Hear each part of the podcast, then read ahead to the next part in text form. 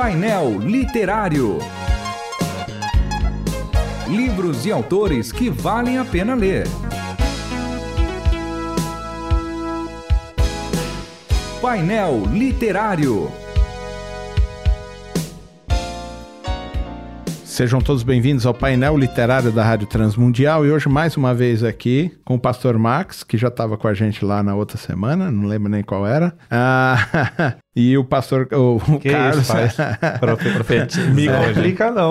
É. Com é o pastor, Carlos, mais é uma vez. É. é, é, de ofício ou não de fato. Né? exatamente. Não, não de, de, fato, direito. mas não de direito. De direito. É, eu sou de divinas, não sou de humanas. de divinas, é verdade.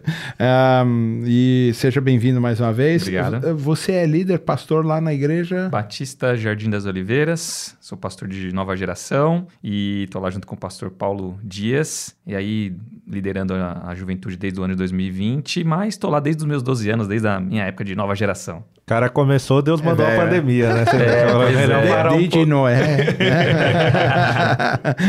muito bem. Uh, esse, esse, é um livro muito importante para mim também. Eu falo bastante sobre liderança e lidero, né? A igreja, lidero a moçadinha aí, fazendo eles também caminharem na vocação deles. Mas esse é um livro muito importante é, para mim e também para a parte de líderes. Acho que é um livro de cabeceira para toda a liderança. Quem quer ser líder, apesar de ser um livro focado na liderança de jovens, uhum. ele é um livro para uma liderança de forma geral. É, os princípios deles são aplicados aí no, na questão geral da igreja. Né? É. Tem igreja baseada nesse livro por aí.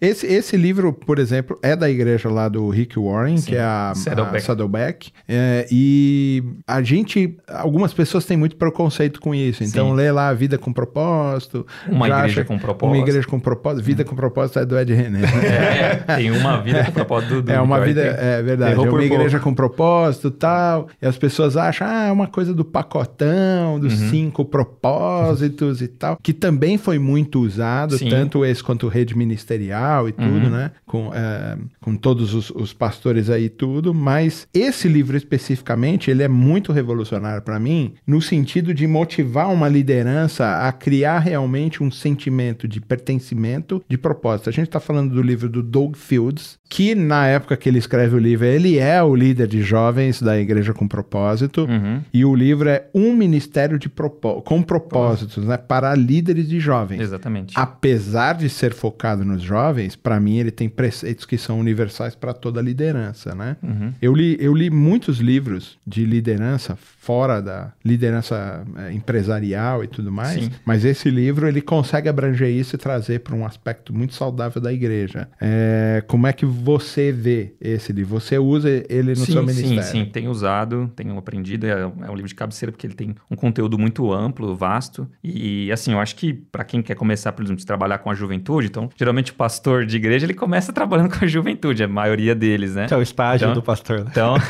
é o estágio, né? Tô no meu estágio ainda.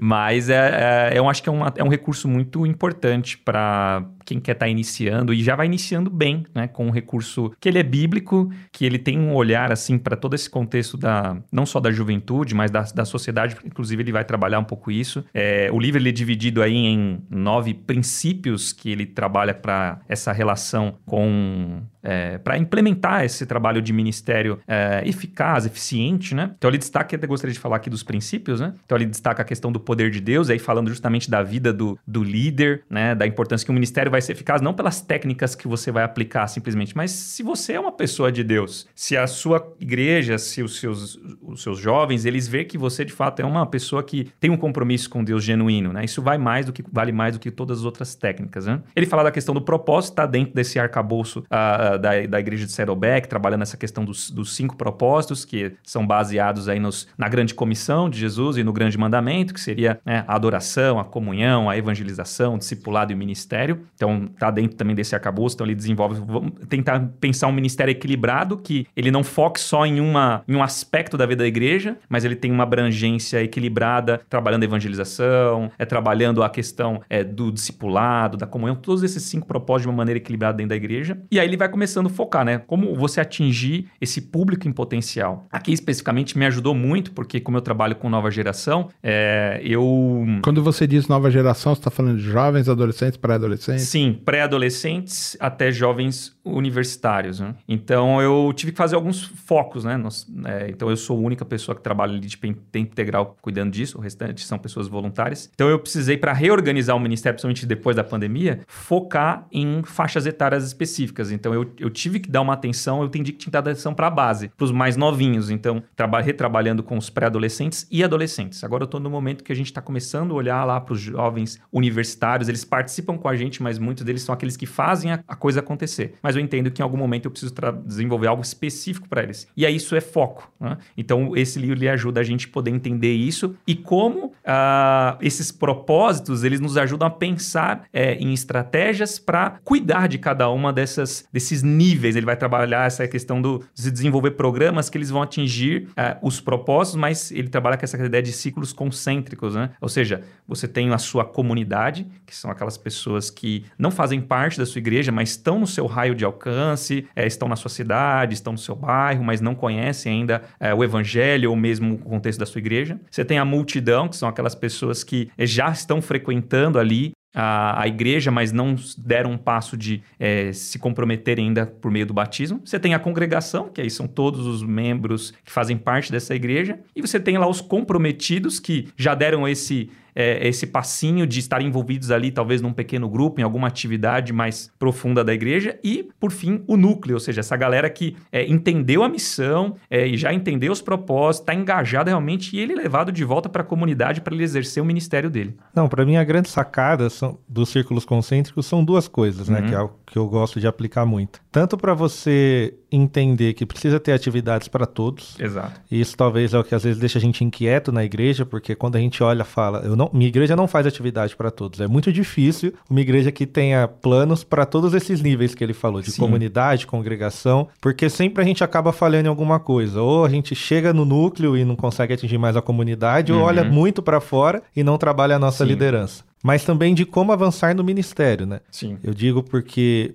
a gente, olhando para a igreja, eu vou lá, olho meus jovens, falo, ah, a grande parte está aqui, eu escolho dar um passo. E às vezes a gente vê que a nossa análise não foi tão boa. Falo, poxa, dei um passo achando que a maioria estava nesse nível, mas está em outro. Então preciso Sim. É, realocar. Não sei se você já passou por isso também, uhum. mas como é importante você estar tá sempre reavaliando o ministério, uhum. para ver se você realmente está dentro de onde você acha que se enquadra. É, e aí ele trabalha uma questão importante de você definir qual o objetivo do seu ministério, qual é o porquê pelo qual você vai. Porque o porquê é importante, porque ele define é, o que você vai fazer, de fato, no ministério, e o que você não vai fazer, né? No que você vai se focar. Principalmente o que você é, não vai e, fazer. E para você fazer bem feito algo, às vezes você vai ter que dizer não para algumas outras coisas que vão te tirar desse foco. E é interessante que, lógico, você trabalhando ali com as lideranças, com o discipulado dessa juventude, é, ele trabalha isso também mais para frente, mostrando que é, a participação dos líderes ela é fundamental. Ou seja, quem é esse líder que vai estar tá andando junto com você, às vezes um líder líder leigo mesmo, mas que ele vai ser uma influência. Né? É, a comunidade,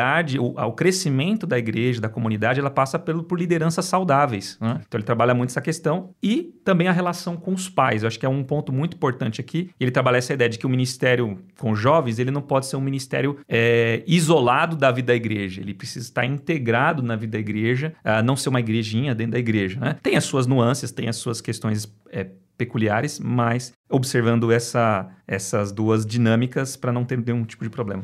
Uma coisa que é interessante para mim também, nos círculos concêntricos, eu hum. acho que é o ponto forte da, da coisa toda, que isso a gente já vê na igreja com propósito, Sim. né? Isso já é do planejamento estratégico da, da Nath Saddleback, mas é assim, é, ele, ele traz o mesmo tipo de visão, parece que ele teoriza muito mais do que... Sim. Acho que ele é muito mais teórico do que prático, como o Rick Warren faz nos livros dele, uhum. nesse aspecto, mas mas é uma coisa que para mim foi a maior sacada, que é que eu chamo de níveis de maturidade. Uhum. Por exemplo, você trouxe aqui e disse assim: "Não, eu tô trabalhando com pré-adolescentes, adolescentes, jovens, jovens universitários". Uhum. Legal, você está dividindo isso Faixa por idade. Isso. Né? Faixa etária. Mas não é isso que define. Sim. Não é a idade. É dentro das faixas etárias, no porque você tem os níveis de maturidade. Porque são níveis de maturidade. Exatamente. Então não adianta você cobrar de um jovem universitário a, a, o entendimento, compreensão compreensão das coisas espirituais como um pré-adolescente, né? Porque se você cobrar o jovem universitário que ele tenha a maturidade do, do adolescente, você vai tratar ele como um idiota. Sim. Mas se você tratar